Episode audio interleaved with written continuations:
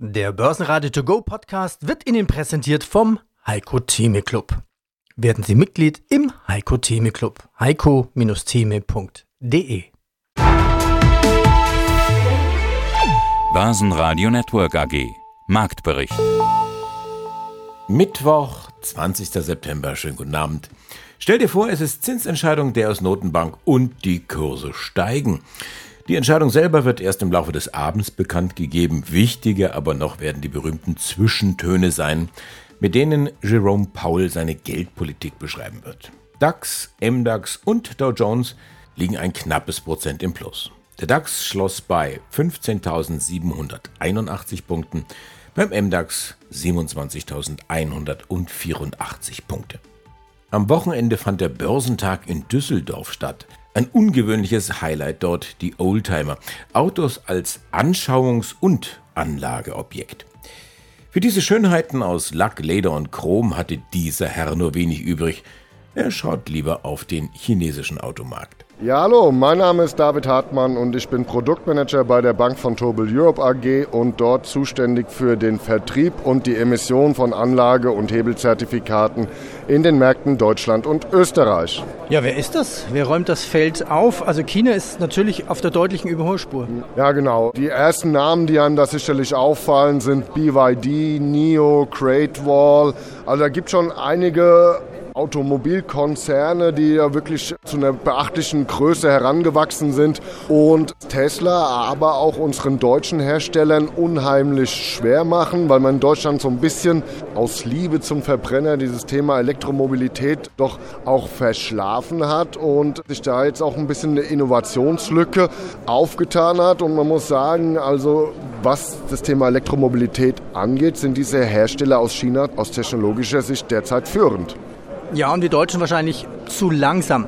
Was spannend ist, wer Präsenz zeigt, heißt ja nicht, dass er wirklich auch mehr verkauft. Also ich kenne das Phänomen von der CeBIT, das ist eine Computermesse, die ist schon lange tot, aber da war nie Apple als Aussteller, hat aber ganz viel dominiert und so spannenderweise war Tesla kaum zu finden auf IAA Mobility, aber Tesla prägt diesen E-Mobility-Markt.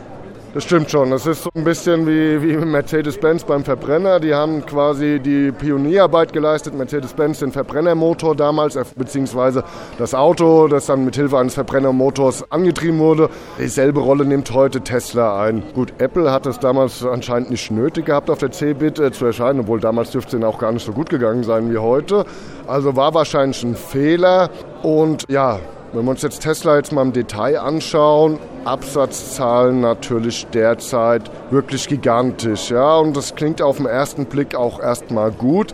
Aber wie hat man das geschafft? Das hat man eigentlich nur mit Hilfe von Rabatten realisieren können. Das zeigt dann nämlich eben, wenn man abseits des Absatzvolumens schaut, das Umsatzvolumen und das Gewinnvolumen, da sieht es eben derzeit nicht so rosig aus und dann merkt man eben schon auch die Dominanz bzw. den Druck aus Fernost.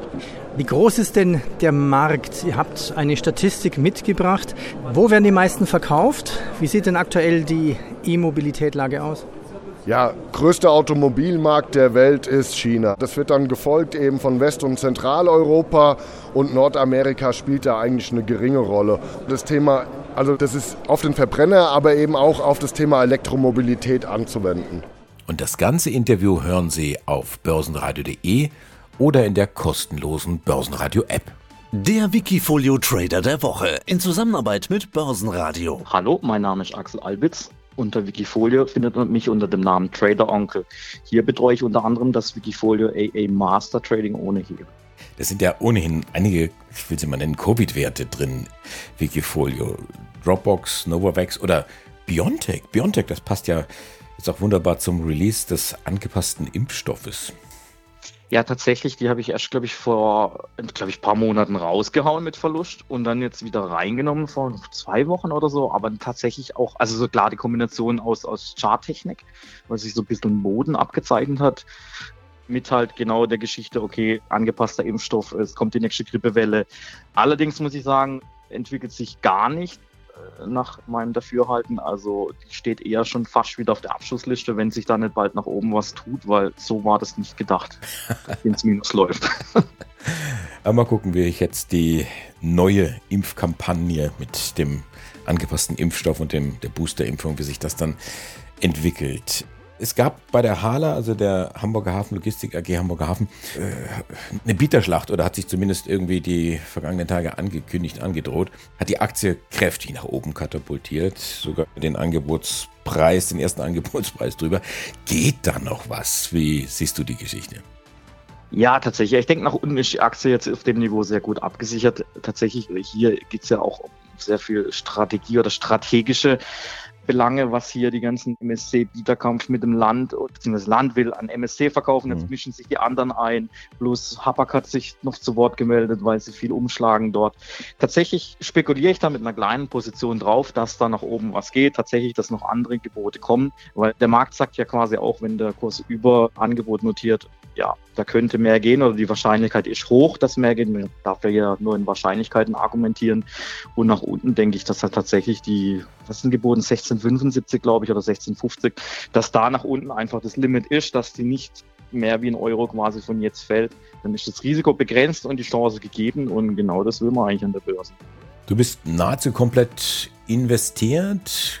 Lehn dich doch mal so ein bisschen zurück, schau dir dein Wikifolio an. Wie lautet deine Prognose, deine Strategie bis zum Ende des Jahres vielleicht? Ja, also das Jahr war schwierig und ich denke, das wird es auch noch bleiben mit den ganzen Faktoren, wie schon genannt, mit Rezession, Inflation, vielleicht noch Kriegsein oder andere. Dann muss man auch schon lang, langsam wieder auf Präsidentschaftswahl Amerika irgendwann schauen seitwärts, ich, nach oben, ja, schwierig. Also faktisch, der Markt hat so viele schlechte Nachrichten gekriegt quasi in der letzten Jahreshälfte und, und er ist einfach nicht nachhaltig nach unten weggegangen. So hohe Zinsen hatten wir schon lange nicht mehr. Anleihen sind wirklich eine Konkurrenz zu Aktien mittlerweile mit amerikanischen Staatsanleihen. Also irgendwie, der Markt will nicht fallen. Ich meine, dann hat er nur zwei Alternativen. dann bleibt er ungefähr seitwärts, so wie wir es eh schon sind, was sehr langweilig wäre, oder steigt nach oben. Na, schon die Steuererklärung gemacht? Wir vom Handelsblatt haben in einem Steuerspezial analysiert, worauf das Finanzamt bei der Steuer 2023 genauer guckt. In unserem PDF-Ratgeber finden Sie die wichtigsten 16 Neuerungen, Einstiegstipps für Elster und vier Wege, wie Sie das Maximum herausholen. Sichern Sie sich also jetzt das digitale Handelsblatt vier Wochen für nur 1 Euro unter handelsblatt.com slash mehrwissen. Das sind also die drei berühmten Probleme der Trader. Der Markt steigt, er fällt oder geht seitwärts. Der Euro zumindest steigt auf 1,0715 zum US-Dollar. Die Feinunze Gold zieht ebenfalls an auf 1942 Dollar. Mit über 4% plus liegen Sartorius an der DAX-Spitze. Auch Zalando performen gut mit 3%, haben aber seit Jahresbeginn über ein Viertel verloren. Ebenfalls knapp 3% im Plus BMW. Chef Oliver Zipse steht angeblich vor einer vorzeitigen Vertragsverlängerung bis 2026 und im MDAX liegen Delivery Hero 7% vorne. Man will sein Foodpanda-Geschäft in weiten Teilen Asiens verkaufen. Ja, Christoph Geier von der VTAD, Ausbilder und stellvertretender Regionalmanager von der VTAD Frankfurt. Und wir treffen uns heute in Düsseldorf. Wir haben immer wieder Interviews gesagt, komm, quasi, hier ist mein Rechner, eingeloggt und jetzt geht es hinein in die Chartanalysen. Saisonalität. Wir haben jetzt September und schwitzen bei gefühlten 29 Grad. Verschiebt sich die Saisonalität auch, wie sich das Wetter momentan verschiebt? Oder ist das immer fix? Ab 2. Oktober beginnt die Herbstrallye oder sowas? Man hat tatsächlich das Gefühl, dass sich die Saisonalitäten verschieben. Vor allen Dingen auch vor dem Hintergrund, dass ich schon die ersten Weihnachtsgebäck-Dinge in ja. den Supermärkten gesehen habe. Nein, aber Spaß beiseite. Tatsächlich ist es so, dass Saisonalität nicht in Stein gemeißelt ist. Die verschiebt sich durchaus immer wieder mal in die eine oder andere Richtung. Aber je längere Zeiträume man hat, kann man eben auch über einen längeren Zeitraum schauen, aha, in diesen Jahren oder in diesen Jahrzehnten war es so und in anderen Jahrzehnten war es eben anders anders. Und äh, wenn man halt eben die letzten Jahre betrachtet, dann hat man schon eine ganz gute Orientierungsgröße, wo denn die Reise hingehen könnte. Natürlich nur als zusätzliche Orientierung zur technischen Analyse, denn alleine handeln auf Saisonalität sollte man auf keinen Fall. Okay, also man könnte jetzt noch Cash aufbauen und dann verfeuern im Herbst, in der Herbstrallye. Wie sieht es denn wirklich aus im DAX? Also die nächsten Wochen werden nach der Saisonalität betrachtet durchaus noch holprig. Das heißt, so bis Anfang Oktober haben wir eher noch eine schwache Phase schon in den vergangenen Jahren gehabt. Und zwar einem Verhältnis 16 zu 21. Das heißt, da hatten wir 16 einigermaßen gute Jahre, aber 21 Jahre, die wirklich schlecht waren oder zumindest mit einem Minus abgeschlossen haben. So gesehen, so bis Anfang Oktober sollte man sicherlich noch so ein bisschen die Füße stillhalten. Und dann beginnt im Prinzip, wo heute noch gar keiner davon spricht, schon die Jahresschlussrallye. Ja, dann sprechen wir über die Jahresschlussrallye. Lässt sich denn auch schon sagen, wie stark sie sein wird, so eine Schlussrallye im Schnitt? Also die Stärke kann man natürlich nicht sagen. Wir haben im Schnitt in den letzten Jahren um die 5% erfahren in diesem Zeitraum. Da haben wir 29 positive gegen nur 8 negative Jahre. Also das ist schon eine sehr, sehr beeindruckende Statistik. Ob das auch dieses Jahr wieder so wird und ob es dann auch wieder 5% werden, was eben der Schnitt war, das wissen natürlich die Götter und das muss man natürlich dann auch mit der Charttechnik sich anschauen. Und das ganze Interview hören Sie auf börsenradio.de oder in der kostenlosen Börsenradio-App. Ja, hallo, ich bin Stefan Waldhauser, der Verwalter des Hightech Stockpicking Wikifolios. Thema KI-Hype. Ja, warum du kein Nvidia in deinem Wikifolio hast, hast du vorhin eigentlich schon ein bisschen erklärt am Anfang. Wenn man einen Namen finden will, kann man von einem KI-Goldrausch sprechen? Ja, bestimmt. Also äh, gibt es gleich mehrere parallel. Ist tatsächlich so. Es wird momentan an der Börse gekauft, überall, wo KI draufsteht. Viele Aktien geben sich jetzt auch einen KI-Anstrich.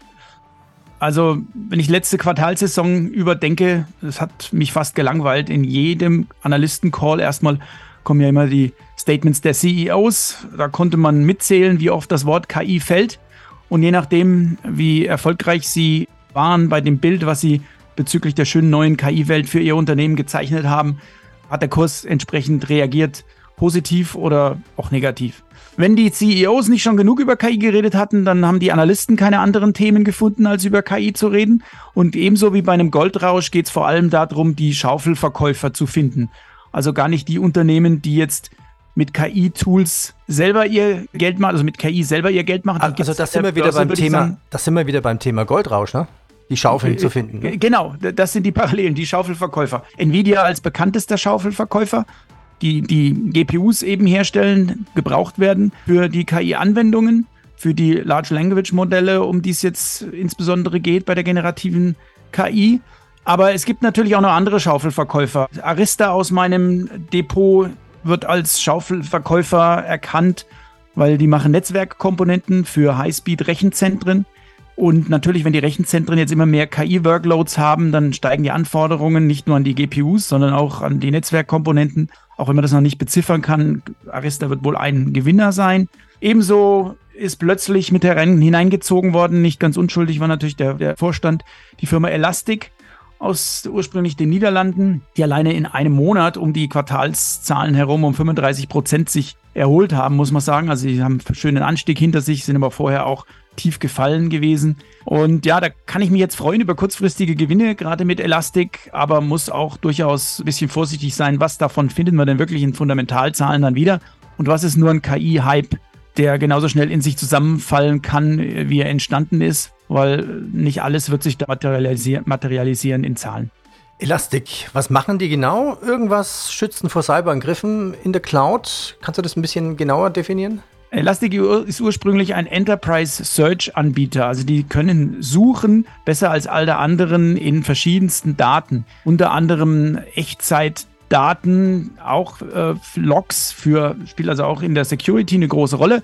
Aber es gibt viele andere Use Cases. Momentan geht es darum, solche Large Language Modelle für KI-Anwendungen zu verbinden mit den Echtzeitdaten der Unternehmen. Denn das ist eine große Herausforderung, um man bewältigen muss, wenn man diesen Modellen das Halluzinieren, wie man sagt, abgewöhnen will. Also jeder, der mit ChatGPT schon gearbeitet hat, der merkt sehr schnell, dass auch wenn ChatGPT nicht weiter weiß, dass der einfach das die KI fängt das Lügen an. Dann kommen irgendwelche Antworten, die einfach nicht der Realität entsprechen und das ist natürlich für Enterprise-Anwendungen nicht tragbar. Ich bin Andreas Groß, die Stimme des Börsenradio. Ich wünsche Ihnen einen schönen Abend. Börsenradio Network AG. Marktbericht.